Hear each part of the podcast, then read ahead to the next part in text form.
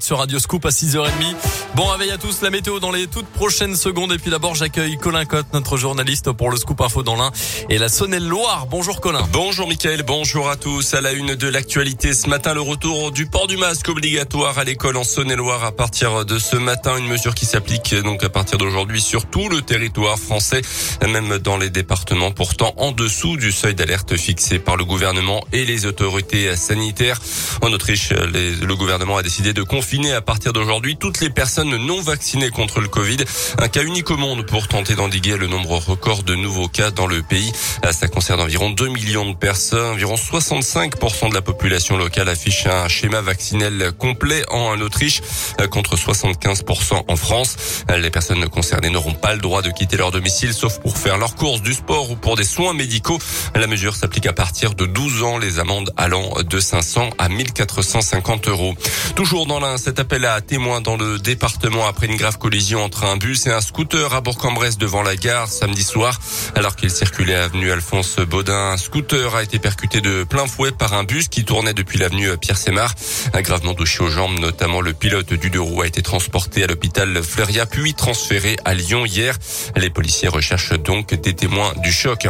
Un nouveau chauffard interpellé dans le département de l'Ain ce week-end. Un conducteur d'une puissante berline allemande flashée à 201 km heure dans la nuit de samedi à dimanche au lieu des 130 autorisés.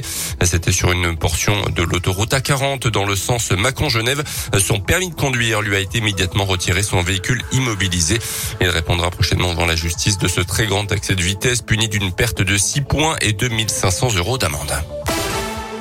Pour séduire, rien de mieux qu'une présentation en direct. C'est avec cette idée en tête que la Marine nationale a fait atterrir un hélicoptère Panthère de l'aéronautique navale dans la cour d'un collège de Clermont il y a quelques jours. Les élèves ont pu assister ainsi à l'atterrissage puis poser leurs questions aux membres de l'équipage avant de pouvoir monter à bord pour certains. Avec cette opération séduction, la Marine espère déclencher de nouvelles vocations car oui, même en grandissant loin de l'Atlantique et de la Méditerranée, on peut tout à fait faire une carrière dans la Marine. Le maître principal, Julien, travaille dans un centre d'information et de recrutement des forces armées dans la région.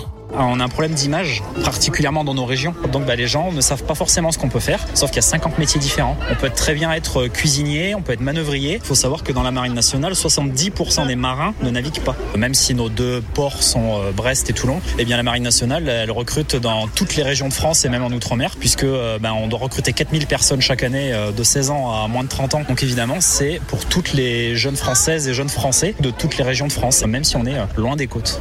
Et pour pouvoir s'engager dans la marine nationale, il faut avoir moins de 30 ans et savoir nager aussi. Certains métiers sont accessibles avec un niveau troisième. Les sports avec d'abord du basket et le derby de championnat entre l'Asvel et la Gelbourg hier soir a tourné en faveur des Villeurbanais. La défaite 85 à 77 des hommes de Laurent Loniam, deuxième de, défaite de suite après la claque en Eurocoupe à Grande Canaria la semaine dernière. Et puis du foot pour terminer après la France samedi soir, l'Espagne et la Serbie se sont qualifiés hier soir pour le mondial 2022 qui aura lieu dans un an maintenant au Qatar. À noter que le Portugal de Cristiano Ronaldo ira quant à lui en. Merci beaucoup Colin Code, 6h34. Le prochain scoop info, c'est dans